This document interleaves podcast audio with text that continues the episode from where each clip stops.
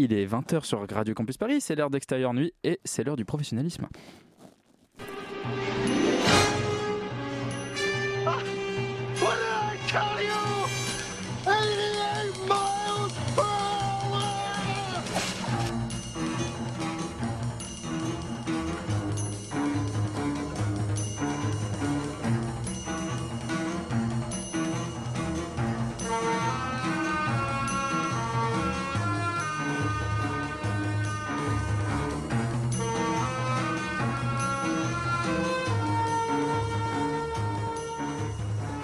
La Fracture, le film de Catherine Corsini qui sort aujourd'hui au cinéma, s'ouvre sur une rupture, une rupture amoureuse sur fond d'une société divisée comme jamais. Car oui, la division est partout, c'est une vérité absolument euh, immuable. Même autour de cette table, puisque nous nous divisons chaque semaine autour de films, de séries, et certains aiment les films en noir et blanc, croates, tournés en plan séquence, tandis que d'autres aiment voir des voitures qui explosent dans l'espace, n'est-ce pas, Laurent? Mais ce qui nous réunit, c'est bien l'amour de ces films et de ces séries, et globalement de tout ce qui bouge sur les grands et les petits écrans. Alors ce soir, on va vous parler d'amour, celui de Wes Anderson pour la France et pour le journalisme, celui d'Edgar Wright pour le cinéma de genre et l'Angleterre rétro des années 60, celui un peu plus chelou de Joe le Stalker dans la série You et celui de Jonathan Cohen pour la drogue dans la saison 3 de Family Business. Et bien évidemment, on va vous parler de La Fracture qui raconte entre autres une histoire d'amour et nous avons l'immense plaisir de recevoir la productrice Elisabeth Perez et l'actrice du film Marina Foyce. Extérieur nuit, c'est parti.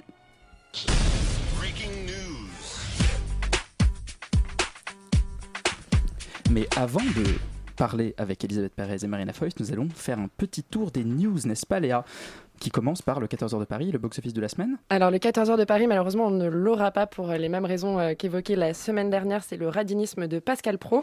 Euh, en revanche, on a le box-office de euh, la semaine et en première position, c'est Venom Let There Be Carnage qui réalise 730 000 entrées cette semaine. Dès sa première semaine, on est quand même sur une nette baisse des, des entrées en première semaine par rapport au score précédent de Dune et de James Bond. Mais James Bond est toujours présent en deuxième position. Mourir peut attendre 545 000 entrées cette semaine pour un cumul à 2 708 000 entrées. Et en troisième position, c'est Eiffel de Martin Bourboulon qui comptabilise 310 000 entrées. Vous ne nous écoutez pas, c'est vraiment dommage. un cumul total à 719 000 entrées euh, pour donc euh, ce merveilleux film sur euh, Gustave Eiffel. Et une, un très bon démarrage qui n'est pas dans le top 3 malheureusement pour Illusion perdue, nous, dont nous avons dit tout le bien du monde la semaine dernière. Et quelques news, Léa. La première, eh bien, elle fait partie un peu du box-office puisque c'est la suite de d'un film de Denis Villeneuve. D'accord, j'avais pas prévu de commencer par ça, mais euh, en effet, allons-y. Euh, ça y est, Dune 2 a été euh, greenlighté. Le deuxième chapitre de, donc, de Dune, film événement de Denis Villeneuve, aura enfin une suite. c'est en partie grâce aux chiffres euh, chinois et américains. C'est vrai que c'était un pari risqué de la part euh, des studios. Je vais éviter euh, toutes les blagues foireuses de à la Dune, à la 2. Elles ont déjà quand même un peu tout été faites. Mais même Legendary et Warner Bros. Studios se sont un peu parodiés puisqu'ils ont utilisé les termes de Zendaya à la fin du film This is only the beginning pour annoncer sur Twitter que le film aura une suite. On ne sait toujours pas si le film inspirera la fameuse série sur laquelle Warner Bros. avait dit s'engager. une série préquelle de Dune qui devrait sortir sur HBO Max. Ça, on n'a pas forcément beaucoup de nouvelles là-dessus d'entrer en France Pardon, alors est-ce qu'il faudrait, il faudrait allumer le micro de notre invité Bonjour Marina Foyce. Bonjour, je demandais, je ne sais pas combien il fait d'entrées. Hein. Eh il en est où d'une? Cette semaine, 125 000 entrées, c'est en chute libre, moins 33 Marina. moins 33 ça va, c'est pas en chute libre. À, 2 millions. Nous sommes à 2 780 000 ah bah, en cumul ah, euh, C'est des très beaux chiffres. C'est des très beaux chiffres. C'est un des plus gros marchés, effectivement, la France, pour euh, ce film, dont nous avons également dit beaucoup de bien dans cette émission. Un peu, pas assez de bien, je trouve à mon goût, mais euh, qui suis-je pour décider? Euh, L'autre information, c'est évidemment euh, l'accident sur le tournage du film Rust avec Alec Baldwin. Et oui, bah tu veux juste rappeler juste rappeler voilà, le, décès de la chef opératrice Alena Hutchin sur le tournage du prochain film avec Alec Baldwin. Chez Extérieur on est toujours au plus proche de l'info. On a des sources exclusives et cette semaine, c'est Marina Foy justement qui nous a annoncé que des poursuites allaient être engagées quand même contre Alec Baldwin. Elle n'était pas exclue et je tiens moi-même cette information de France Info. Donc je pense que voilà. Une information euh, France Info, mais relayée par euh, la meilleure voix euh, ce soir. Non, mais tout est affreux dans cette histoire. C'est absolument abominable. Non, mais c'est pathétique, c'est ça n'a aucun sens. Et moi, je pars tourner avec des armes, et je peux vous dire que je vais vérifier plusieurs fois qu'elles sont bien vides. Vous avez vérifié sur le tournage de Barbac si les fusils étaient chargés? Non, mais en vrai, moi j'ai peur pour de vrai. Sur un plateau, ça me fait pas du tout rire d'avoir des armes. Ça ne m'intéresse pas du tout. Et donc, ouais, je, je, fais un peu chier. Je fais un peu. Oui, je, je force pour qu'on vérifie bien. Euh, il y a même une série policière euh, dont j'oublie le nom, mais qui va interdire les armes pour leur prochaine saison aux États-Unis parce que, euh, enfin, suite à cet accident-là. Ouais, mais enfin, ils les interdisent sur les tournages et pas dans la vie aux États-Unis. Ça, c'est absurde. Un peu incohérent. Et la troisième information, Léa, de ce soir, qui est. Qui est? Le festival roulement, Netflix. Roulement de tambour, le, euh, la colère des syndicats, des distributeurs indépendants, euh, les syndicats DIR et SDI qui se disent choqués d'apprendre euh, la, la, création d'un festival Netflix dans plusieurs grandes salles de cinéma d'art et d'essai. le, la plateforme Netflix, le géant américain, voudrait porter dans les cinémas à l'écran plusieurs de ces grands films annoncés sur la plateforme, notamment le très beau film de Jane Campion qui a été récompensé à Venise, euh, les syndicats se disent choqués. Ils trouvent qu'à l'heure où de nombreux films, justement, qui ont été victimes des 7 mois et demi de fermeture, euh, n'arrivent pas à, attirer en salle leurs leur spectateurs potentiels. Pour eux, ils parlent finalement en fait, d'une campagne marketing à grande échelle, une sorte de bande-annonce géante pour Netflix, qui ne respecte pas du tout la chronologie des médias, euh, qui avait quand même été décidée et qui est encore encadrée en France. pour l'instant, il n'y a pas encore eu de suite. Euh, de la part du géant américain. On ne sait pas si ce festival sera maintenu ou pas. ça euh, ressemble. C'est-à-dire que nous, il faut qu'on voilà, qu'on s'unisse euh, entre professionnels, distributeurs, producteurs, parce que c'est vraiment une manière de détourner la loi qui est voilà, on arrive avec beaucoup d'argent, on loue des salles privées, donc ça c'est autorisé, ils ont tout à fait le droit de louer des salles, et puis ils ramènent du public, et puis ce public devient un public captif pour après prendre des abonnements. C'est une manière de voilà de se faire de la publicité. Euh, facilement et de, et, de, et de, petit à petit euh, grappiller. grappiller c'est une stratégie extrêmement agressive, extrêmement euh, start-up d'ailleurs, comme beaucoup de comme beaucoup de lancements de start-up ont fait dans les années 80-90 au moment de lancer leurs produits. Alban, tu as une dernière nouvelle dont tu voulais absolument nous parler parce que on ne parle pas que de cinéma dans cette émission, on parle aussi, oh on parle aussi, et eh bien on parle aussi de la bande dessinée. Alors c'est juste une petite info, j'ai appris par Vincent Lacoste lui-même lors d'une interview chez nos amis de Combini que Riyad Satouf allait faire une BD sur sa vie parce qu'il ne redevenait pas qu'il soit devenu vraiment acteur. Mhm. Donc c'est une BD qui sort euh, en décembre 2022, il me semble. Voilà, donc ça m'a fait marrer comme petite news. Eh bien, c'est une très belle news et nous allons maintenant passer au premier film de la semaine qui est La fracture de Catherine Corsini. Comment tu fais pour, pour, aussi bien dormir? Arrête T'as eu mon texto? C'est 5h42, 5h46 ou 5h48 J'ai besoin de parler, moi. Parler Monstre, pute, salope. Je crois que t'as le syndrome de la tourette. Tu veux pas qu'on se réconcilie? La fracture de Catherine Corsini, sortie aujourd'hui sur les écrans. Nous avons l'immense plaisir de recevoir aujourd'hui Elisabeth Pérez, productrice du film. Bonjour. Bonjour. Ainsi que Marina Foyce, dont vous avez déjà entendu la voix tout à l'heure. Euh, bonjour Marina. Bonjour. Alors, est-ce que vous pourriez, en guise d'ouverture de cette interview, nous dire à la fois de votre perspective de productrice de quoi parle ce film et vous, quel est votre rôle dans ce film, Marina? Et d'abord, Elisabeth, quelle est l'histoire de ce film, La Fracture?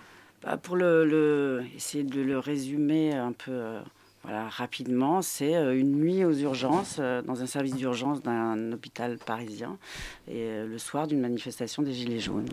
Et Marina, donc vous jouez dans ce film une, une femme qui euh, se sépare de, ce, de, ce, de, son épouse ou de, son, de sa compagne. Euh, comment, euh, comment Catherine Corsini vous a présenté ce rôle? Alors, elles me l'ont co-présenté, Catherine Corsini et Elisabeth Pérez, un jour à Cannes. elles sont venues me parler de, de l'idée. Je savais que c'était inspiré d'un événement vécu.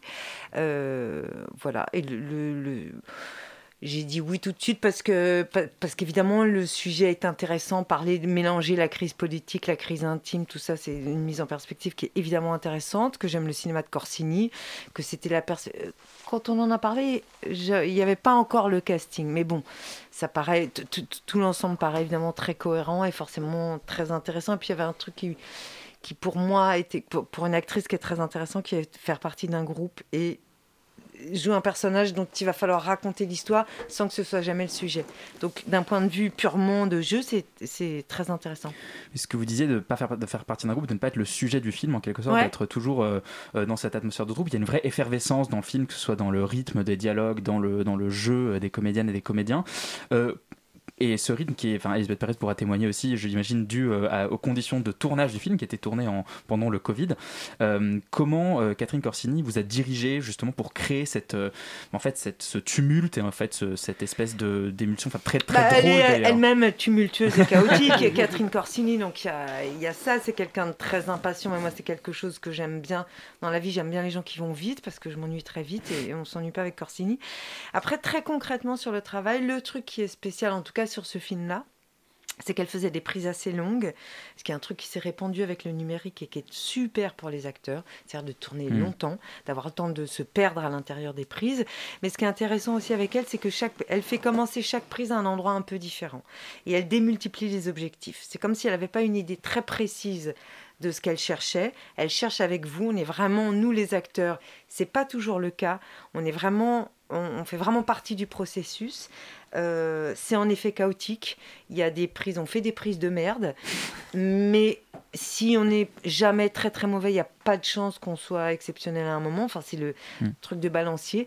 Et c'est dans ce chaos-là qu'elle, elle trouve euh, la vérité. J'imagine aussi quand même que le film s'est beaucoup écrit au montage. Parce que je, pense qu'elle avait beaucoup de matière et qu'elle a, elle a, elle, a vraiment dû faire des choix narratifs euh, auquel pour le coup on n'a pas participé. Mais elle s'est créée beaucoup de matière. Et donc ces conditions de, enfin, ces conditions de tournage qui elles-mêmes étaient euh, chaotiques et bordéliques euh, puisque vous tourniez en plein Covid où c'était euh, très très compliqué d'avoir ce que vous vouliez. J'ai entendu, lors de vos interviews canoises que l'économie de moyens forçait également la créativité. Est-ce que vous pouvez nous en dire un peu plus sur, sur ce tournage et comment il s'est passé, comment, comment il a accouché de ce film-là? Bah, L'économie de moyens, c'est-à-dire qu'en fait les interdictions successives de, de décors ont fait qu'on s'est concentré dans un lieu. Euh, alors qu'au départ c'était un peu plus éclaté. On devait tourner dans, dans des ailes d'hôpitaux, dans des sous-sols. voilà. Et tout ça, ben voilà, petit à petit, on a tourné entre les deux confinements. Euh, voilà, c'était fin septembre. Et, voilà, et ça nous a obligés à euh, se débrouiller avec un sous-sol et puis construire. Bon, ça, on ne pouvait pas tourner dans un service d'urgence, donc ça, on était obligé de le reconstituer. C'était voilà. Mais J'enlève ça, non Ça me gêne. Et euh, Elle parlait de son masque, hein, pas de sa culotte. Ouais, bah... ça ressemble un peu à un vieux. Mais euh, voilà, on a euh, essoré le décor et on l'a réutilisé. Il y, a, voilà, il y a trois couloirs et puis dans le film, il y en a un peu plus. Mais tout ça sont les mêmes. Voilà. Et, euh, et du, coup, notamment sur le, bazar dont vous parliez, le fait que c'était euh, un, peu un, joli chaos, comment est-ce que, le, moi je pense surtout aux scènes où il se passe beaucoup de choses, où il y a beaucoup de personnages et de, de, même de figurants, de figurantes, euh, est-ce qu'il y a eu beaucoup de blocage des scènes? Parce que ça fait presque théâtral et vu que c'est en huis clos en plus, est-ce que vous avez fait du, avant des répétitions intensives plus que d'habitude ou c'était vraiment dirigé, Non, on n'a pas beaucoup répété. Il faut, ça, faut parler à ce moment-là, il faut parler de la chef-op aussi, qui est Jeanne, Jeanne qui fait la lumière et qui cadre. Euh, c'est quelqu'un de spécial, la Poirie. Moi, j'ai fait quelques films avec elle. Euh, elle. elle. a un talent qui est multiple, mais un de ses talents, c'est sa capacité à faire corps avec les acteurs. Et elle est tellement avec les acteurs qu'elle peut quasiment anticiper les mouvements. Donc, c'est une chance de la voir, elle, pour ce type de mise en scène. Je pense que le film, il est ultra mis en scène, mais ça, c'est vraiment le, le, travail de Catherine. C'est-à-dire qu'elle mettait en place un espèce de bordel qu'elle sélectionne après avec Jeanne. Mais je pense que le lien euh, invisible que Jeanne est capable de créer avec chaque acteur, ça permet de, de, mettre en scène les choses comme ça. Donc c'est pas des répétitions, c'est pas justement, ça ressemble pas du tout au théâtre dans le sens où, où le, le mouvement n'est pas tel n'est pas orchestré à ce point-là. Il y a quelque chose de beaucoup plus sensitif quelle place elle a laissé à, l'improvisation, euh, Catherine Parce que c'est vrai qu'il y a des scènes où c'est tellement la crise de nerfs, c'est tellement, euh, on, y a tellement d'énergie. Bah déjà, je pense que quand on choisit Valéria Bruni Tedeschi comme actrice, on ne peut pas. Je veux dire, demander à Valéria de pas improviser, c'est c'est absurde, ce serait idiot. Valéria, c'est quelqu'un, c'est le feu. Elle est d'une créativité, d'une fantaisie hallucinante. Elle joue chaque prise comme si c'était en même temps la première et la dernière de sa vie. Donc, elle fait avec tout ce qui se passe. Pour moi, c'est quasi ça la définition du jeu. Elle le fait mieux que personne. Donc, euh, et quand vous on pas mal non plus, hein, en face. Euh, euh, je, je... oui, non, mais quand je dis du bien de Valéria, je dis pas du mal de moi. Hein, mais je veux dire qu'elle a, elle a cette chose très spéciale.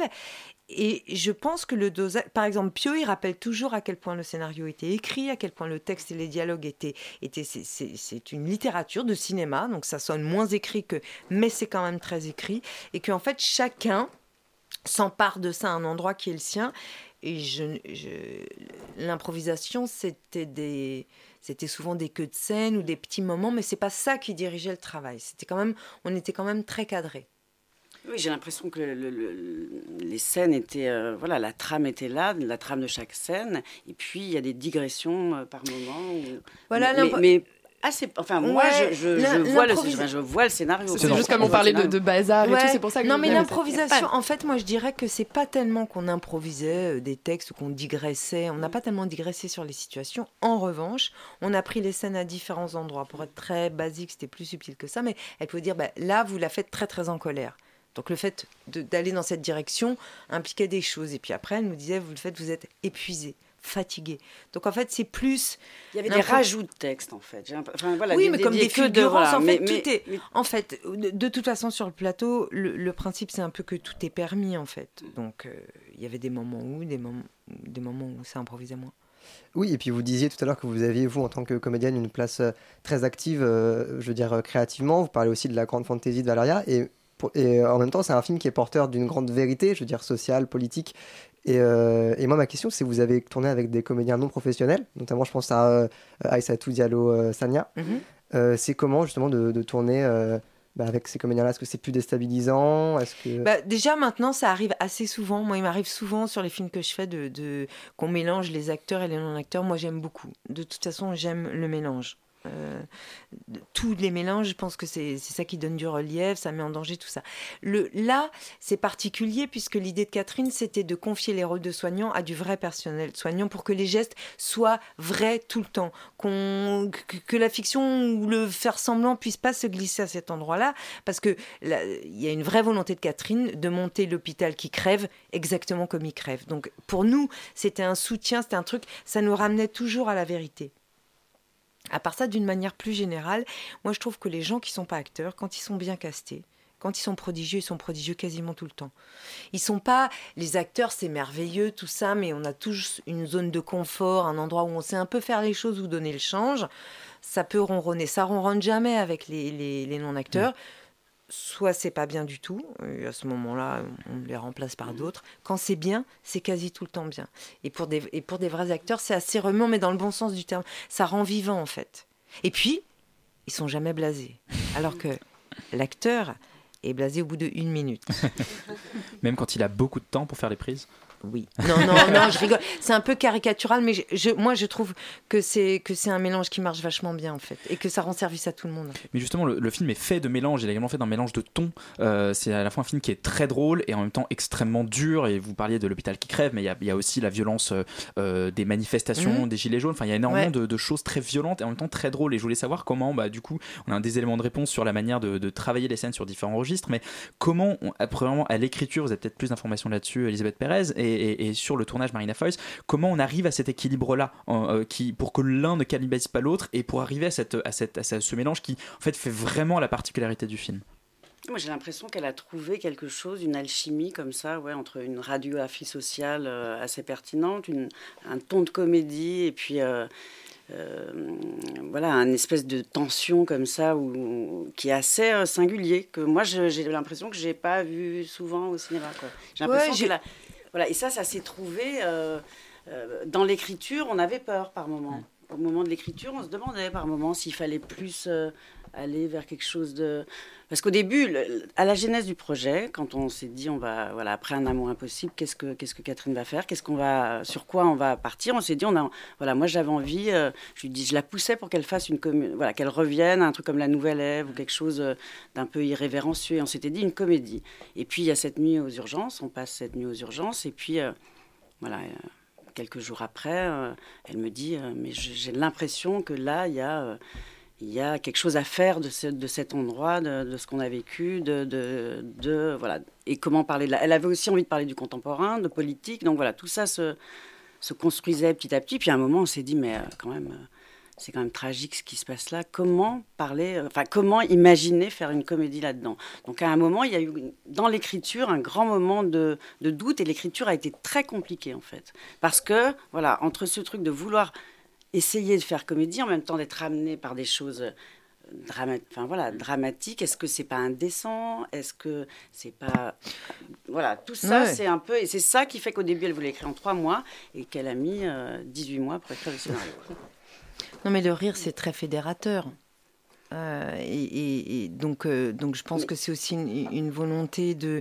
Et puis il y a plein de choses. On sait très bien qu'aux enterrements on rit beaucoup plus qu'au mariage. Donc un cadre dramatique, ça, ça favorise une espèce de, de, drôlerie. La drôlerie, elle vient du fait que elle a fait un casting d'acteurs qui sont capables d'excès, mais qui sont toujours très vrais. Pio et Valéria, euh, c'est c'est des gens qui sont dont on peut jamais mettre en doute la sincérité quand ils jouent. La drôlerie, elle vient aussi de ça et de ce qui s'autorise comme excès. Et puis il y a un truc qui est important, c'est que l'humour, puisqu'on parle de classe sociale aussi qui se mélange et tout, l'humour c'est un truc qui pour le coup se partage. Euh, c'est pas une question de classe, c'est pas une question de culture, euh, c'est pas une question de pognon, c'est pas une question de pouvoir d'achat, c'est pas une question de revenus. Il y a des gens drôles partout. Et l'inverse est vrai aussi. Donc, mais non, mais c'est rendre les personnages drôles ou leur donner de l'humour et de la distance, c'est aussi leur restaurer une part de dignité. Moi, je trouve. Mais, mais, mais moi, j'ai l'impression qu'il faut, enfin, il fallait pas essayer d'être drôle. C'est-à-dire que euh, c'était pas. À un moment, cette idée de faire une comédie, on s'est dit, mais non, non, voilà, on fait, voilà, on écrit. Et puis euh, après, c'est quand tu décides à un moment euh, voilà, de montrer un personnage de mauvaise foi, la mauvaise foi, c'est un, un, moteur, c'est un ressort de Mais comédie. cette ouverture de film est quand même incroyable parce que moi, j'ai découvert le film à Cannes euh, en me disant, tiens, ça va être un film social autour de la crise des Gilets jaunes. Et, euh, et cette première scène d'échange de SMS, c'est quand même genre incroyable. Et j'ai eu un fou rire et je me suis dit, ah Et j'étais agréablement surprise. Je me suis dit, ah, en fait, on va avoir une comédie. Oh, génial. Enfin, c'est vrai que c'était rafraîchissant mais de traiter, un truc, ouais, traiter ce, drame-là de par ce prisme, c'était c'était d'une ingéniosité. Euh, mais le cinéma monochrome, c'est un peu une spécialité française. Hein. Le cinéma anglais ou le mm, cinéma mm, mm. asiatique, il mélange les genres vachement plus librement que nous. et je ne dis pas du. C'était exactement ça. Bah voilà. Un mélange et mais, même dans les dans, dans dans les films, dans les films anglais, il y a beaucoup ça, des personnages qui sont en même temps dans des situations désespérées, en même temps très drôles et tout ça. Mais nous, on lutte contre ça pour euh, vendre des films, pour, parler des films, ou pour, euh, parce qu'on voilà, on a besoin, euh, les distributeurs ont besoin de catégoriser les films, de les mettre dans des cases. Ça n'a pas été un combat trop compliqué de, de, vendre ce film, justement, de, dire bah. voilà, on va faire un film qui est à la fois un truc très très. Non, parce que Catherine, voilà, on, a des partenaires fidèles et voilà, un, elle a quand même fait un certain nombre de films et, et, et, euh, à partir du moment où le scénario, euh, il se dégage quelque chose du scénario, euh, a priori les partenaires nous suivent. Quoi. Mais après, c'est pas. voilà. Cela, tu as une question? Eh ben, on parlait de l'humour, et moi je trouve que justement dans ce film-là, l'humour il est féroce, il est cinglant. C'est un film qui a un ton assez dur, hein, je veux dire, sur le point de vue social, politique. C'est un état des lieux de la France en fait, dans cette espèce de théâtre qui devient vraiment une métaphore de l'état, de la, société. Comment est-ce que vous, vous définiriez le ton, en fait, de, ce film-là? Qu'est-ce que vous, avez cherché au moment de, la jeunesse du projet à, dire de la France euh, d'aujourd'hui, de la crise qu'on, a vécue et qu'on vit encore? Euh, est-ce que vous avez peur aussi que euh, peut-être sur le public ce soit peut-être un frein justement? Je sais que vous avez eu des problèmes, je crois, enfin pas des problèmes, mais pardon, je crois qu'il y avait eu un, un froid sur la question de Christine Angot sur le dernier film de Catherine Corsini. Mais euh, est-ce que vous avez peur que souvent, euh, parler de l'actualité, ce soit un frein aussi euh, au public? Mais moi, je, c'est très difficile de répondre à, cette question. D'un certain côté, on reproche au cinéma français de ne pas être assez politique et de ne pas se colter voilà, à l'actualité. Et puis, et puis non, après, ça dépend des moments. Moi, j'ai l'impression qu'en ce moment, il y a une espèce peut-être ouais, de euh, on a l'impression que les gens ont envie d'aller au cinéma pour se divertir, pour voir de, grands spectacles. Et puis c'est pas vrai. On a aussi croisé des tas de gens euh, qu'on voit. Enfin, le public est très, euh, comment dire, est très heureux de, voir que voilà que le cinéma, qu'un film français peut aussi s'emparer de du quotidien. Donc voilà, j'avoue que cette question, je trouve qu'elle est très difficile à, appréhender. je, veux dire par là que c'est c'est pas un film politique au même titre que, que les autres films politiques qu'on peut voir aujourd'hui. Enfin, je veux dire, il y, y, a des grands sujets sociaux. Par exemple, Titane en aborde, mm. en aborde un. Là, c'est vraiment un film plutôt, euh, plutôt état des lieux social de la France aujourd'hui. Oui, sauf que c'est En fait, je pense que c'est un film qui met des visages. En fait, mm. Ça parle pas des gilets jaunes, ça parle d'un gilet jaune. La vertu de mettre un visage et de raconter une histoire, c'est d'incarner, de la rendre accessible. Nous, les gilets jaunes, on les a connus parce que les chaînes de, de, de, de toute info ont bien voulu nous raconter. Donc on sait que c'est des résumés, on sait que c'est des caricatures, on sait que c'est des... Le fait de l'incarner, de raconter l'histoire d'une personne, je pense que ça, ça, ça donne une vérité et on sait bien que sur les grands sujets de société, les migrants, les machins, dès que on, on, on tombe d'accord, dès que ça s'incarne et dès que et dès que ça ressemble à un destin humain qui est incarné. C'est la vertu du film. Il raconte une histoire à travers une histoire politique, à travers des gens auxquels on peut s'identifier euh, euh, tous, je crois. Pardon. Non, non, non, mais euh, ouais, par rapport à ce que ce que j'avais envie de dire par rapport à ça aussi, c'est que le film prend le temps de, voilà, donne les, voilà, écoute, donne la parole. C'est-à-dire que la colère de, ce personnage, euh, d'un seul coup, euh, voilà, elle est. le film lui permet de, je sais pas comment dire, de trouver un écho. C'est-à-dire que je pense que ces gens étaient habités par un sentiment d'injustice, un sentiment de ne pas être entendu, et que là, ben voilà, le film fait le choix. Euh, il y a une colère, elle est forte, elle s'exprime. Il y a des gens qui arrivent plus à se parler qui, qui, n'arrivent plus à dialoguer. Et le film fait une proposition de, euh, à un moment, ben, décider que euh, peut-être qu'ils peuvent, voilà, peut-être qu'ils peuvent, euh, qu'il peut y avoir des ponts entre ces mondes-là. Qui, voilà. Et je pense que les gens ont besoin de ça. Il y a un besoin de ça, de, de se dire, voilà, on peut peut-être faire société, peut-être être unis, là où les médias, la société veut nous désunir. Et eh on, on, on, a en fait un besoin de, de, se dire, on peut vivre ensemble, même si on n'est pas d'accord, on peut quand même parler. Et je pense que c'est ça c'est rassurant, mais il y a aussi un. je pense que ça, ça fait du bien, mais euh, euh, euh, il y a aussi un autre il y a le fait de montrer les gens dans leur complexité. Je pense que ça, c'est un truc qui fait toujours mouche. Moi, ça me rassure toujours de voir à l'écran des gens qui sont très paradoxaux. Parce que je les subis toute la journée, mes paradoxes. Et il y a quelque chose, l'identification, elle passe aussi par là. Et, voilà, on, on, est tous faits de plein, plein de choses très différentes. Et euh, bah, je suis entièrement d'accord avec vous et je trouve que c'est un film qui a un rapport au corps assez intéressant parce que tout est cassé. C'est le pays qui est au bord de la rupture, c'est votre couple qui est au bord de la rupture, enfin votre personnage qui sont au bord de la rupture et même littéralement euh, les corps sont tout cassés, tout fracturés. Voilà, ça c'est fait. Et donc, euh, et, en fait, je voulais savoir si vous, vous aviez un rapport particulier. Alors vous, vous n'avez pas le bras cassé dans le film, mais, c'est vrai qu'il y a quand même tout qui se casse la gueule globalement pendant le, le, film et je voulais savoir comment vous l'aviez ressenti, que ce soit au moment de la préparation ou même au moment du tournage. Bah, de toute façon, c'était, on a tourné ce film-là euh, en, en, pleine, en re-lockdown. Donc il y avait un, si vous voulez, un, euh, ça, ça, se percutait le, ce qu'on était en train de tourner avec euh, une réalité, les corps enfermés, les corps mm. qui étouffent, les corps qu'on peur. Parce que nous, quand on tourne, c'était chiant de tourner en plein avec des chiffres du Covid très haut, parce que nous, on a une responsabilité. Si moi, actrice, je le chope bah, j'impose euh, une semaine, dix jours d'arrêt à toute une équipe. Non, mais donc en fait, c'était très concret euh, et l'hôpital était. Pardon, il était très présent dans nos vies à ce moment-là. Vous avez eu un cas de Covid d'ailleurs euh, sur le tournage il y, en a eu à la fin, ouais. Quatre même. On a arrêté le. On a arrêté Je peux donner les noms.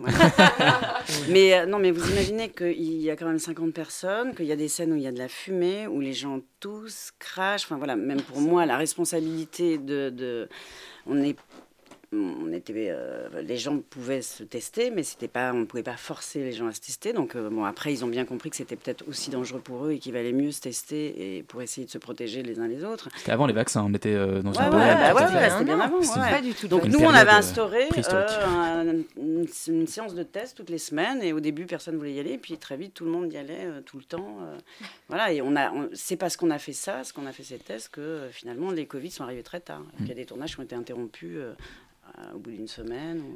Et c'est ce sentiment d'urgence aussi. Enfin, je trouve que personnellement, on sent dans la mise en scène, on sent dans, dans, le, dans votre jeu, Marina, dans le jeu de Valérie Beneteski, dont vous chantez euh, les louanges euh, euh, dans, dans, vos différentes interviews. Est-ce que, euh, là, tu as une dernière petite question? Bah, Moi, je disais justement, on parlait de, du fait que tout est fracturé. Est-ce que finalement, est-ce que la, la production n'a pas aussi été un peu fracturée par le Covid, le fait que vous avez peut-être des empêchements au niveau des des, décors, etc. Est-ce que ça n'a pas bah, impacté aussi Oui, oui on a eu plein d'empêchements, puis finalement, ça, ça permet aussi de peut-être faire autrement, être imaginatif autrement. là où on a vraiment galéré, c'est sur la manif, parce qu'on a quand même eu, on n'a pas pu la tourner. On l'a tournée, ce que vous voyez dans le film, c'est dans une cour de château avec des fonds verts. Et on l'a tourné trois mois après. Et ça, on a failli ne pas le tourner. Et ça, c'était très euh, stressant parce qu'on finissait le montage et il y avait cette scène qui était en suspens et qui est indispensable pour le film. Donc oui, on a bien galéré. On a, on a galéré, mais je, voudrais quand même préciser que nous, on tournait mm. euh, pendant les couvre-feux et tout ça. Et on était dans, la culture, il y a les chanteurs, ils chantaient pas. Hein. il y avait plein de gens, euh, les théâtres, ils étaient complètement fermés. Il y avait des gens qui étaient complètement arrêtés. Et nous, on avait la chance, de, pouvoir continuer à faire notre métier. Je peux mm. vous dire que je crois que c'est un luxe qu'on a vraiment savouré tous les jours. Eh bien, on le savoure aujourd'hui avec euh, ce superbe film, La Fracture, euh, qui sort donc euh, aujourd'hui, film de Catherine Corsini. Merci Marina Foïs, merci, Elisabeth Pérez d'être venue nous voir. on enchaîne avec un autre film qui sort aujourd'hui. Ah non, pardon, Léa, tu avais une dernière intervention. je suis désolée. Non, mais on voulait quand même rappeler que on, vous avait déjà parlé du film lors du Festival de Cannes, que pour certains d'entre nous c'était la Palme d'Or.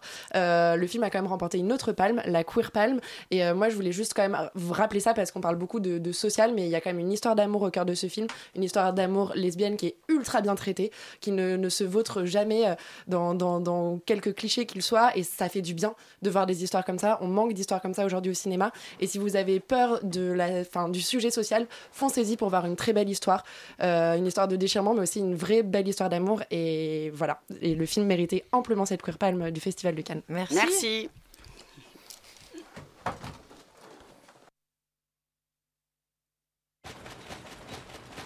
It began as a holiday. Eager to escape a bright future on the Great Plains, Arthur Howitzer Jr. transformed the series of travelogue columns into the French Dispatch, a factual weekly report on the subjects of world politics, the arts, high and low, and diverse stories of human interest. You don't think it's almost too seedy this time? No, I don't. For decent people. It's supposed to be charming. He assembled a team of the best expatriate journalists of his time Berenson, Sazarek, Kremens, Roebuck Wright. These were his people. Just try to make it sound like you wrote it that way on purpose. The French Dispatch, dernier film de Wes Anderson. Alors, tourné en France, qui se passe en France, qui parle de la France. Euh, c'est un film que, personnellement, je trouve d'une infinie délicatesse, d'une infinie intelligence et d'une très grande profondeur. Mais qui suis-je, encore une fois, pour juger? Laurent à toi l'honneur de le pitcher et bon courage. Euh, ça raconte, euh, c'est le dernier film de Wes Anderson, comme tu l'as dit, ça raconte l'histoire euh, du, de, Bill Murray, qui est le directeur du Kansas Standard Evening News, enfin d'un titre de nom, enfin, de journal américain dont j'ai un peu, un peu complexe, dont j'ai oublié le nom, qui est basé à Ennui-sur-Blasé, une ville fictive en France, et qui en fait regroupe la crème de la crème des journalistes mondiaux ou américains, parce que pour les Américains c'est quand même un peu la même chose, et qui fait et qui parle en gros de d'histoire, plus ou moins, on va dire de, vie, des, des, tranches de vie, etc. dans ce journal pour des pour des lecteurs internationaux. Euh, et donc, en fait, ce qu'on va voir dans le film, c'est outre un peu euh, la, liaison en fait de toutes ces histoires euh, autour de ce journal, on va avoir trois grandes, on va dire, scénettes qui sont, qui sont comment dire, qui sont tournées autour de chaque, des deux personnages qui sont des journalistes du, du, du, du, journal justement, et qui vont et qui vont raconter un peu chacun leur une histoire particulière sur leur spécialité. Et euh, qu'en as-tu pensé, Laurent? Quand, ai-je pensé? En voilà, en, voilà, une belle question. Euh, je, je, suis, euh, moi, j'ai été, j'ai été, j'ai été fasciné par ce film. C'est-à-dire que faut voir aussi que on l'a vu au Festival de Cannes, une édition qui était quand même relativement catastrophique. il n'y avait pas beaucoup de très bons films. La, fracture de Calistine Corsini, bon, je n'ai malheureusement pas pu voir, mais ce Wes Anderson, c'est certainement le meilleur film que j'ai vu à Cannes. Et donc, du coup, j'étais extrêmement enchanté de le voir et mon, mon comment dire, mon enchantement ne s'est pas arrêté parce que plus j'y pense, plus je trouve que c'est probablement le pinacle en fait de ce que c'est faire Wes Anderson. C'est-à-dire que euh, c'est euh, c'est son style, euh, que ce soit dans la manière dont c'est construit, dans la manière dont c'est filmé, euh, dans, tout, dans, les, dans, les, dans, l'esthétique, dans tout ça, c'est vraiment le, maximum en fait de ce que sait faire Wes Anderson et de peut faire Wes Anderson, d'autant qu'il y en a une partie qui est aussi en animation, qui est encore aussi une corde, hein, enfin une, des cordes à l'arc de, Wes Anderson qui fait aussi de l'animation. Et, donc je trouve que d'un point de vue visuel et esthétique, c'est un film qui, va encore plus loin finalement que ses projets précédents. C'est-à-dire que c'est encore plus radical, encore plus intéressant, encore plus personnel que euh, The Grand Budapest Hotel. Et, et, donc de ce point de vue-là, déjà, je trouve que c'est une œuvre très intéressante à regarder, surtout si on aime le cinéma de Wes Anderson. Je trouve en plus que ce qui me plaît finalement, c'est le petit côté chauvin qu'il y a derrière, c'est que c'est une des... Forcément. C'est une des... C'est une très belle, en fait, histoire... Enfin, c'est une très belle déclaration d'amour à la France, en fait, ce film. C'est-à-dire que Wes Anderson habite à Paris maintenant depuis quelques années, je crois. Et en fait, dans ce film-là, il nous montre euh, la France que, telle que lui l'aime, avec ses, avec ses bêtises, ses paradoxes, ses, ses, absurdités, euh, et ses moments, ses moments de grâce, ses choses intelligentes et ses choses tristes et ridicules. Et, euh, et il arrive à le faire autour de, des trois thèmes, en gros, qui sont développés dans le film, c'est-à-dire l'art, la, la révolte, la révolution, l'esprit de révolte, et la nourriture. Et globalement, euh, euh, c'est, je trouve, enfin, la gastronomie de manière générale. Et globalement, je trouve ça euh, toujours, tout, que je trouve que ça touche toujours mm, vraiment au cœur de ce qui, de ce qu'il veut raconter. C'est toujours extrêmement pertinent, extrêmement drôle, extrêmement intelligent et très très réussi. pour moi, honnêtement, c'est un des meilleurs Wes Anderson que j'ai jamais vu. je pense que si on aime, si on aime Wes Anderson et si on aime la France, mesdames, messieurs, il faut aller voir ce film. Euh, comme on dit déjà dans les séries euh, de droit, la parole est à la défense. Non, la parole est à. Bref, la parole est à la personne qui n'aime pas le film. Alors, on va quand même tout de suite se calmer. C'est pas que je n'aime pas le film, c'est que j'ai été déçue par le film. Euh, moi, j'adore les premiers films de Wes Anderson. Tu es une philistine. Je suis une philistine. Tu m'as déjà craché dessus à Cannes. on va pas recommencer ce débat hargneux puisque je sais que vous avez tous, vous allez tous encenser le film. Libre à moi de vous en exposer les limites. je suis une grande fan de Wes Anderson. J'adore ses premiers films, j'adore Rushmore, j'adore La famille Tenenbaum et La vie aquatique. En revanche, je ne suis pas du tout rentrée euh, dans The French Dispatch. Je m'explique. Moi, ce que je trouve absolument sublime chez Wes Anderson, c'est la manière dont il est capable de traiter les émotions. Où il nous emmène avec des personnages, tout à beau être calibré au millimètre près, tout à beau être extrêmement esthétique, on arrive à ressentir le bazar émotionnel que vivent des personnages extrêmement complexes. Moi, dans ce film, j'ai trouvé ça évidemment sublime. Je trouve qu'il s'est surpassé encore en termes de décor en termes de maquette, en termes de costumes, en termes de, précision euh, du point et de jeu de réalisation. C'est absolument magnifique. Mais j'ai eu l'impression de me balader pendant deux heures dans une maquette. C'était une très jolie maison de poupée. J'ai trouvé ça sublime. J'ai adoré jouer avec, mais je n'ai rien ressenti. Je suis sortie du film j'avais pas l'impression d'avoir ressenti des, des, des émotions. J'avais pas l'impression d'avoir été euh, très loin dans, dans, les sentiments que je pouvais ressentir, comme ceux que j'ai ressentis devant la fracture, comme ceux que j'ai pu ressentir, même dérangeant devant Titan, que pourtant je n'ai pas encensé à ce micro. Mais voilà, moi, devant The French Dispatch, j'ai trouvé que les histoires n'étaient jamais poussées au bout, que les personnages, en fait, étaient très clichés et que, non, mais ça n'allait jamais, laissez-moi terminer, qu'on n'allait jamais vraiment au bout des choses. Vous êtes tous là à râler, à faire des, des grands mouvements de oh, comme si j'étais vraiment la, pire personne du monde. Euh, je vais être très Je trouve que. Pour faire référence à. Eh ben, j'ai ressenti plus de choses devant le jeu à Kim Trier. Je lis en 12 chapitres. Moi, voilà, j'ai trouvé vraiment que dans les histoires, on n'allait pas au bout, que tout était très cliché. Le personnage de Timothée Chalamet et Lina Koudry, cette histoire-là, par exemple, j'aurais aimé aller plus loin dans l'histoire d'amour, j'aurais aimé ressentir plus de choses. Pour moi, c'était une suite de sketchs magnifiques, des tableaux absolument merveilleux, mais dans lesquels, eh ben, j'ai pas ressenti l'émotion que j'ai pu ressentir devant Moonrise Kingdom ou même devant The Grand Budapest Hotel, qui pourtant n'était pas mon préféré. Donc, euh, c'est pas le Wes Anderson que j'aurais envie de vous encourager à voir. Bien sûr, allez le voir parce que ça vaut le coup. Visuellement, c'est incroyable. De la même manière que Dune, c'était une attraction du futuroscope. Là, The French Dispatch, c'est un moment merveilleux dans une maison de poupée absolument délicieuse. Mais pour moi, c'est pas un film dans lequel on en ressent bouleverser d'émotion. Bon, alors, euh, après avoir euh, entendu cette euh, accusation tout à fait dure, je vais, je vais redonner la parole à la défense, cette fois-ci. Alban, qui m'as-tu soufflé, a plutôt apprécié ce cru 2021 de Wes Anderson? J'ai même beaucoup apprécié ce cru 2021 de Wes Anderson. Je suis tout à fait d'accord avec Laurent, beaucoup moins avec toi, forcément, Léa. Donc, j'ai pas rajouté en plus de ce que tu as déjà dit, Laurent. Simplement, je trouve que c'est un film qui force profondément l'admiration. Plus que ses précédents encore, si on aime Wes Anderson, là, on est vraiment tout touché en plein cœur par ce film. Pourquoi? Parce que au-delà, tu l'as dit Laurent, d'être un véritable manifeste de son œuvre, c'est aussi, je pense, une hymne au fait d'inventer des histoires et surtout de les raconter.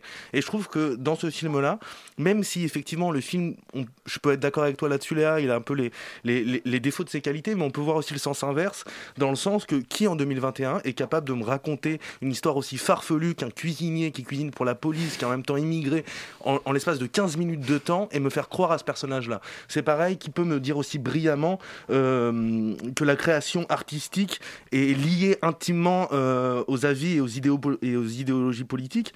Voilà, et je pense que Wes Anderson fait magnifiquement ça euh, dans son film. Parallèlement, je trouve que c'est aussi euh, une une fête en termes de direction d'acteur et en termes de performance d'acteur. Il n'y a, pas, il a pas un seul rôle, que ce soit un premier rôle, un second rôle, un troisième rôle, un quatrième rôle, qui n'apporte pas euh, sa touche à cette sorte de frénésie créatrice de, de, de Wes Anderson. Il y, a des passages insensés où il y a Benjamin Laverne qui tient une pancarte. Enfin, C'est-à-dire qu'on a des... Mais bien sûr, il y a, il y a, il y a des acteurs incroyables qui font presque rien dans le film. C'est génial. Mais oui, mais pourtant ils ajoutent quelque chose. Euh, Félix Moati, Damien, euh, Damien Bonnard, etc. Et voilà, moi je, vous invite à courir voir ce film de Wes Anderson. Rita, feras-tu la part des choses? Est-ce que tu vas, toi, euh, réunir ces, ces, camps qui se sont aujourd'hui fracturés pour euh, refaire euh, référence au très beau film de Catherine bah, Peut-être un petit peu. Nouvel opus du Wes Anderson Cinematic Universe avec toutes ces quirks, gimmicks et autres anglicismes dont j'ai le secret. C'est un film terriblement beau, ce à quoi je m'attendais, mais là on atteint des sommets presque absurdes parce que je pense que personne n'a jamais autant travaillé son image que Wes Anderson et toute l'équipe de son film. C'est drôle, c'est inattendu parfois et comme disait Alban, je suis très d'accord sur le fait qu'on croit à ces personnages même s'ils sont pas censés exister quoi. Donc euh, c'est vraiment bien et je suis très contente de l'avoir vu en juillet dernier. J'ai toujours des images en tête. Au-delà des images, je suis peut-être un peu d'accord avec Léa sur le fait que je suis peut-être pas entrée un petit peu entièrement dans les émotions, mais c'est aussi que je l'ai vu à 8h du matin, après avoir vu tous les autres films de merde que j'ai vu là-bas. J'étais fatiguée, du coup j'ai envie de le revoir. que d'accord avec moi, il faut une bonne excuse. Mais non, c'est juste qu'en fait j'ai vraiment bien aimé et, et, sincèrement en fait, plus loin que ce que tu disais Laurent sur les personnages, il s'offre le luxe de mettre Mathieu Amalric en figurant, de mettre genre euh, Lina Mais tout ça c'est artificiel, on aurait aimé qu'il Mais non, ça l'est pas. Écoutez mesdames, messieurs, c'est mon tour de parler. non, non, c'est mon tour de parler. Donc, s'il vous plaît, laissez-moi finir ma phrase, merde. non, c'était. Non, franchement, c'est. Je suis d'accord avec tout ce que vous avez dit, vous toutes et tous. Donc, je vais pas m'étendre un peu plus parce qu'on est en retard. Mais c'était très bien et allez le voir parce que dans tous les cas, tout le monde va aller le voir et puis c'est tout. Alors j'espère que tout le monde va aller le voir parce qu'il faut que tout le monde aille le voir. Euh, Léa, une dernière chose à dire pour ta défense c'était le premier au 9h des Halles, 60 entrées devant euh, La Fracture et Barbac. Et moi, je préférais que vous alliez voir La Fracture qu'aller voir le Calmez-vous quand même, calmez-vous bien. allez voir, allez voir des films au cinéma, allez voir les deux. Voilà. Exactement. Allez, au, cinéma. en même Allez au cinéma. Dépenser beaucoup d'argent en popcorn. Le prochain film, c'est un film d'Edgar Wright, euh, Last Night in Soho, parce qu'on est très très internationaux ce soir sur Radio Campus Paris.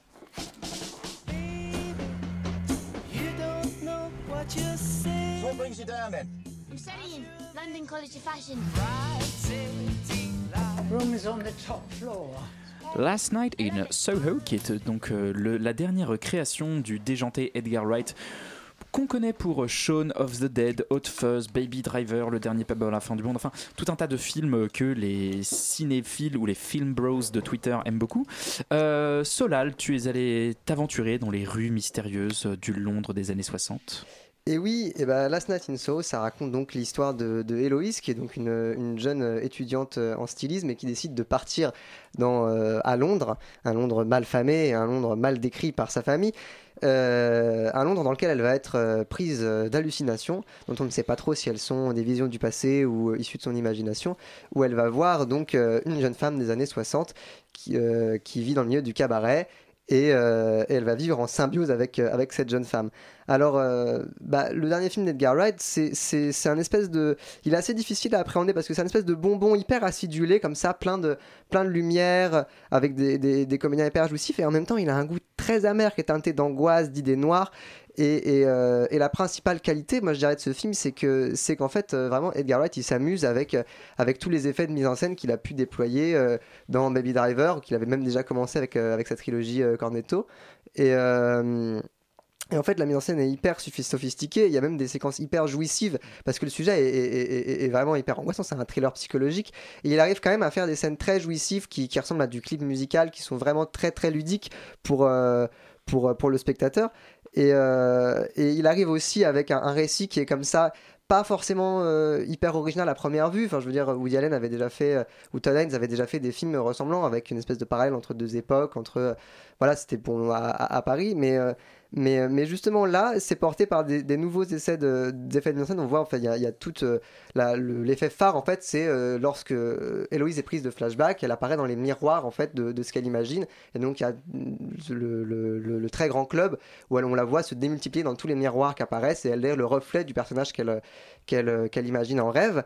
Et, Et en fait, du coup, en fait, les, personnages se confondent et se dissoudent entre eux. Et, euh, c'est très perturbant, en fait. Et, c'est, je pense, la, la forme du film, c'est d'arriver à nous perdre, et puis à nous retrouver, puis à nous reperdre, et puis à nous retrouver. Et puis d'un coup, on, va être porté par la musique ou par l'angoisse, etc. Et c'est vraiment, je trouve, la, la, force de ce film-là, quoi. C'est cette espèce d'ambivalence. Alban, je, vais être très, très honnête ce soir avec euh, nos auditeurs ou notre auditeur, je ne sais pas. Euh, tu n'avais pas très très envie d'aller voir ce film tu y es allé, euh, la fleur au fusil, parce que tu, tu, tu soutiens la cause du cinéma. Tout à fait. Euh, donc, est-ce que tu t'es perdu ou est-ce que tu t'es retrouvé dans ce film? Alors, euh, moi, je me suis retrouvé les 45 premières minutes. J'ai trouvé que les 45 premières minutes du film sont complètement jouissives. J'ai l'impression d'aller de voir un film culte, qui allait devenir culte en tout cas. Je trouve que Thomasine Mackenzie, qui joue l'héroïne dans le temps présent, est vraiment excellente dans ce film-là. C'est la jeune actrice qu'on a découverte notamment dans Jojo Rabbit. Voilà, exactement. Il y a aussi des, idées de mise en scène, tu l'as dit euh, Solal, effectivement on sait qu'il sait faire ça au cinéma. Ce que j'ai trouvé intéressant, en tout cas dans les premières 45 euh, minutes, c'est que la forme d'Edgar Ward était pour une fois au service du fond. C'est-à-dire qu'on a un fond qui est vraiment intéressant, il y a une scène qui montre particulièrement euh, l'ambiance du film, c'est l'héroïne qui arrive dans Londres dans un taxi, et on sent que le taxi est un gros pervers dégueulasse, et que le film pourrait s'arrêter là, et elle sort du taxi et tout va bien. Edgar Ward nous montre par des effets de mise en scène, par un jeu d'échelle de plan, par le montage, l'angoisse que ressent euh, cette jeune fille, l'angoisse que j'imagine qu'elle ressent lorsque, euh, lorsque le chauffeur de taxi euh, ne veut plus ouvrir la porte. Et voilà, je trouve que pendant toute la première moitié du film, il arrive vraiment à décrire cette, cette, la terreur que peut ressentir une jeune femme par rapport à ça, parce que c'est justement le sujet du film. Effectivement, quand elle voit l'héroïne du temps passé, donc Anna J. Taylor qu'on a, qu'on a vu dans le jeu de la dame, euh, tout le jeu du film joue avec l'idée que celle-ci a été violée maintes et maintes fois par des, par des, par des monstres à l'époque, et que ces monstres, ça devient le sujet euh, d'épouvante du film, qu'ils euh, ils reviennent pas en fantôme, ils reviennent pas en une sorte de mort vivant, ils reviennent simplement en tant que violeurs, justement pour la hanter. Mais les, les personnages ne sont pas forcément retravaillés, je veux dire, par l'image. Le, but, c'est de montrer que les, les violeurs d'hier continuent de lutter aujourd'hui. Et c'est vraiment ça que j'ai trouvé ça vraiment brillamment fait en termes d'idées dans le film et de développer ça dans un film d'horreur, je trouve ça vraiment brillant. Mm. Ensuite, deuxième partie du film, ça s'écroule totalement. Ah. On perd à la fois le sous-texte, on perd aussi tous les effets de mise en scène qui sont beaucoup plus euh, euh, factice.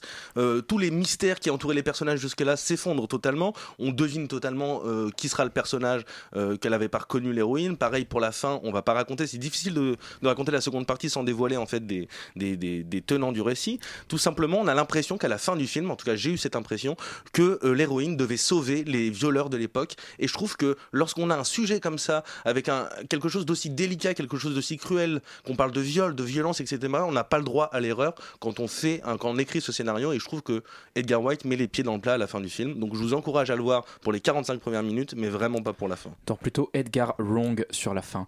Pardon, c'est la pire blague de la décennie. Euh, cela, tu veux peut-être ajouter un tout petit dernier mot?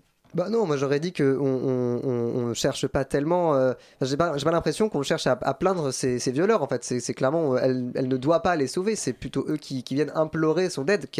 Est-ce qu'elle va refuser ou pas? Je, je, ne sais pas. Mais, mais je pense pas que ce soit euh, vraiment une un problème moral. Bah, il y a une maladresse scénaristique qui fait qu'on a l'impression de ça. Je dis pas du tout que c'est son intention. Je dis juste que quand on a un sujet aussi touchy que celui-là, on laisse pas juste une seconde de doute. Voilà, c'est juste ça. Et c'est sur ces belles paroles que nous allons euh, quitter le cinéma déjà ce soir pour nous ruer sur les plateformes de streaming et la plus connue étant Netflix avec sa création française Family Business qui revient pour une saison 3 bande annonce.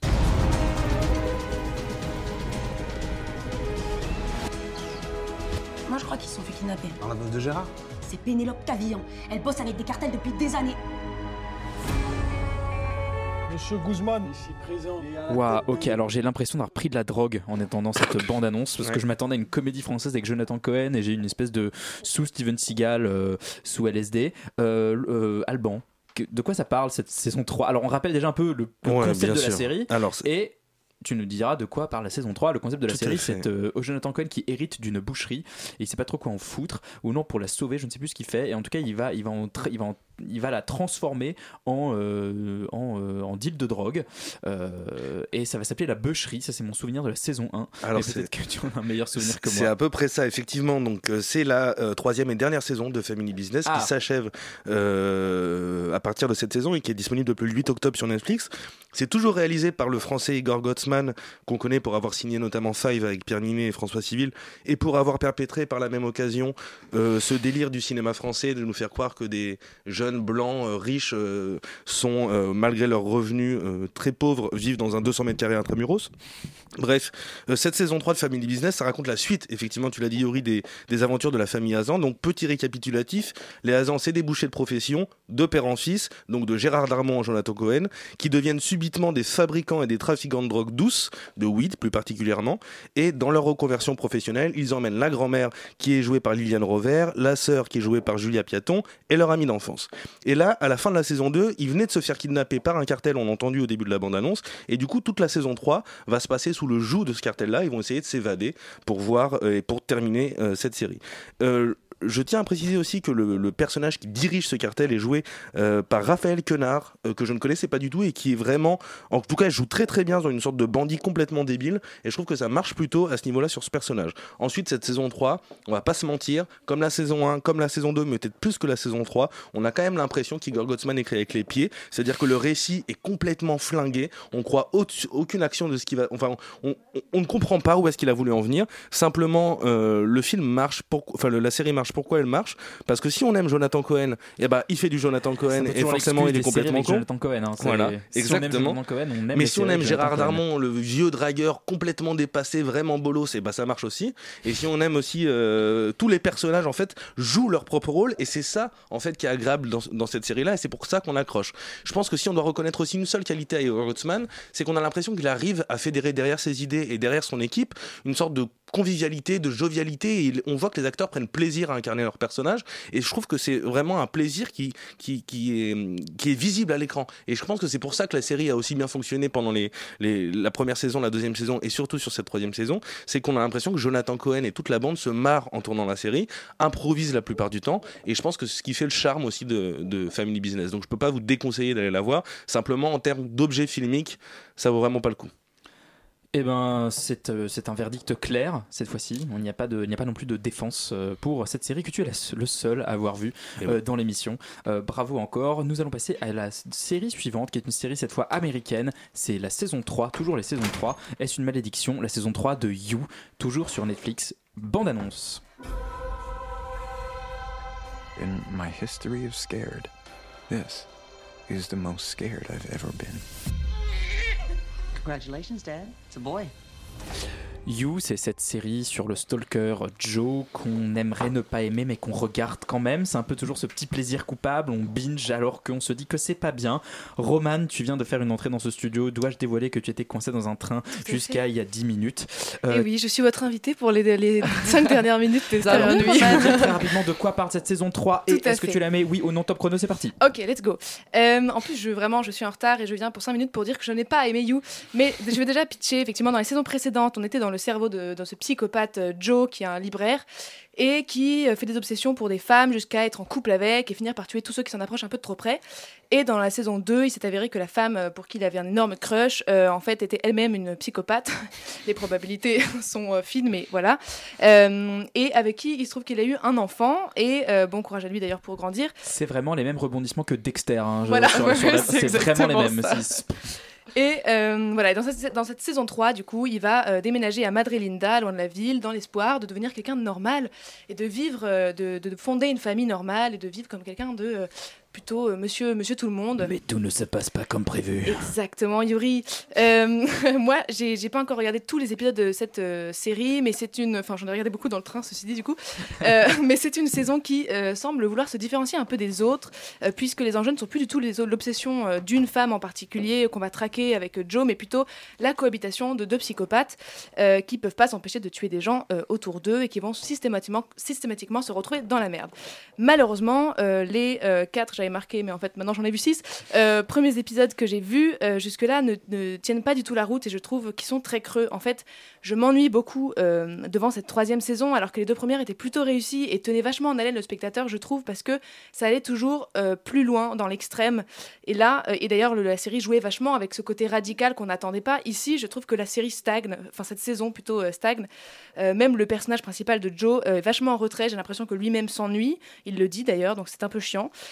je me suis même demandé en fait pourquoi, euh, puisque la série a déjà été euh, radicale dans ses choix, dans ses partis pris, il n'était pas dans cette saison 3. Ils auraient dû, à mon sens, changer de personnage principal, puisque le personnage de Love est extrêmement intéressant. Il est beaucoup plus intrigant, il est beaucoup plus psychopathe quasiment que Joe. Donc je me suis dit pourquoi ne pas rentrer dans sa tête? C'est elle qui m'intéresse dans cette saison 3 et pas le personnage de Joe. Surtout que euh, là où les deux premières saisons jouent avec tous les clichés en fait pour les de la comédie romantique notamment, mais vu sous le prisme d'un psychopathe, c'est hyper intéressant.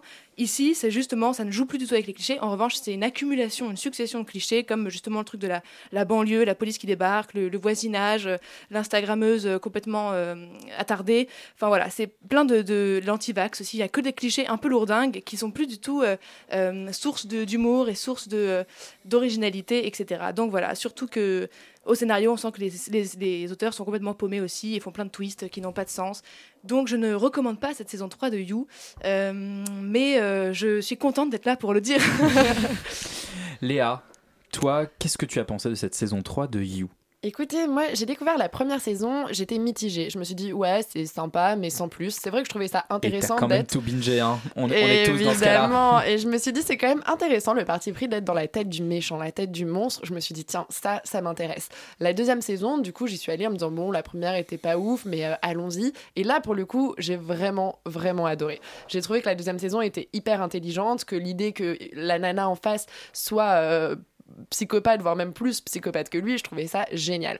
Et donc, j'étais vraiment dans, dans, dans, ce, dans, une attente sur cette saison 3 en me disant, bon, bah, c'était Boy Meets Girls, maintenant c'est psychopathe meets psychopathe. Euh, où allons-nous? Et, euh, et, je vais partager la vie de Roman. c'est ça la À l'asile, je vais partager euh, forcément la vie de Roman. Je suis, je suis déçue par cette troisième saison qui ne tient pas, qui ne tient pas finalement sa, sa, promesse de nous proposer justement une sorte de tension parce qu'on a toujours ce truc de, bah, il va bien finir par se faire attraper et là, finalement, bah, on est là, genre, ouais, non, on a compris qu'ils vont pas se faire attraper. Je trouve que finalement, la série est devenue une excuse pour Netflix pour nous rabâcher euh, une espèce de, discours euh, socialement correct et politiquement correct. Genre, le personnage des anti-vax, mais sont mais d'un cliché. Moi, cet épisode, j'avais vraiment envie, genre, de, hurler, de me dire, attends, mais c'est devenu ça? La série qui était irrévérencieuse, le parti pris qui était puissamment intelligent de nous dire, je vais te faire aimer le plus gros monstre, le plus gros psychopathe que que cette plateforme puisse avoir euh, depuis Dexter. Et que là on nous dise ouais c'est un psychopathe mais bon regarde en fait autour les méchants c'est ceux qui veulent pas se faire vacciner. Non mais en fait euh, les méchants euh, c'est ceux qui trompent leurs femmes. J'étais là je me suis dit bon en même temps la série a raison. Et c'était vraiment pas tort. Non voilà vraiment cette, cette troisième saison c'est pas possible. J'irai quand même jusqu'au bout parce que bah évidemment on est tous on est tous on est tous un peu accro, mais je pense que c'est la fin. Enfin, je, je vois pas comment ils vont pouvoir se renouveler euh, en saison 4 et j'aurais bien aimé en effet être dans la tête de Love, l'épouse de Joe, parce que ça aurait pu être intéressant d'avoir un point de vue féminin finalement et ou d'avoir une bascule, de se dire en fait c'était peut-être pas Joe le monstre on t'a raconté pendant deux saisons que t'étais dans la tête du monstre. Bah non, en fait le monstre il est ailleurs, il est là et tiens-toi bien. Et le monstre, ce sont donc les gens qui trompent leurs femmes, qui sont anti-vax, qui visiblement croient à la terre plate. Et qui mangent pas de gluten. Et qui mangent pas de gluten. Est-ce qu'on parle de Laurent? Je ne sais pas. Est-ce qu'ils aiment également les nazis Ça, c'est une autre question. En tout cas, nous, on a aimé ce soir plusieurs films et c'est quand même pas mal car nous avons globalement aimé La Fracture, dont on vous enjoint à courir en salle le voir parce que c'est vraiment un film surprenant, euh, drôle, intelligent, brutal aussi, mais qui vaut vraiment, vraiment le détour, n'est-ce pas, Roman? Tu peux enfin dire que tu aimes ce film Oui, j'aime ce film allez le voir. on a également aimé, plutôt aimé The French Dispatch, malgré quelques dissensions et quelques réserves. Euh, on a euh, bof bof aimé Last Night in Soho, mais c'est quand même 45 euh, minutes d'un film culte et une heure d'un film assez passable. Mais 45 minutes d'un film culte, c'est déjà pas mal. Mais par contre, on ne, on ne va pas rester chez soi parce que les séries qu'on a vues cette semaine sont donc Family Business et la saison 3 de You. On n'a plutôt pas aimé et donc je pense que aller au cinéma, surtout regarder des films et moi j'attends que le générique se lance pendant que je brode sur cette fin d'émission. Merci d'avoir écouté Extérieur Nuit. Extérieur Nuit c'est terminé. On revient la semaine prochaine avec Elisabeth à la barre cette fois et bonne soirée à tous. Et restez surtout sur Radio Campus Paris. C'est vrai car qu'est-ce qu'il y a après? Je ne le sais même pas. Notre réalisatrice ne le sait pas non plus. Comme je l'ai dit en introduction, c'était l'édition du professionnalisme. Euh, bonne semaine et à la semaine prochaine. Et restez sur Radio Campus Paris, bien évidemment.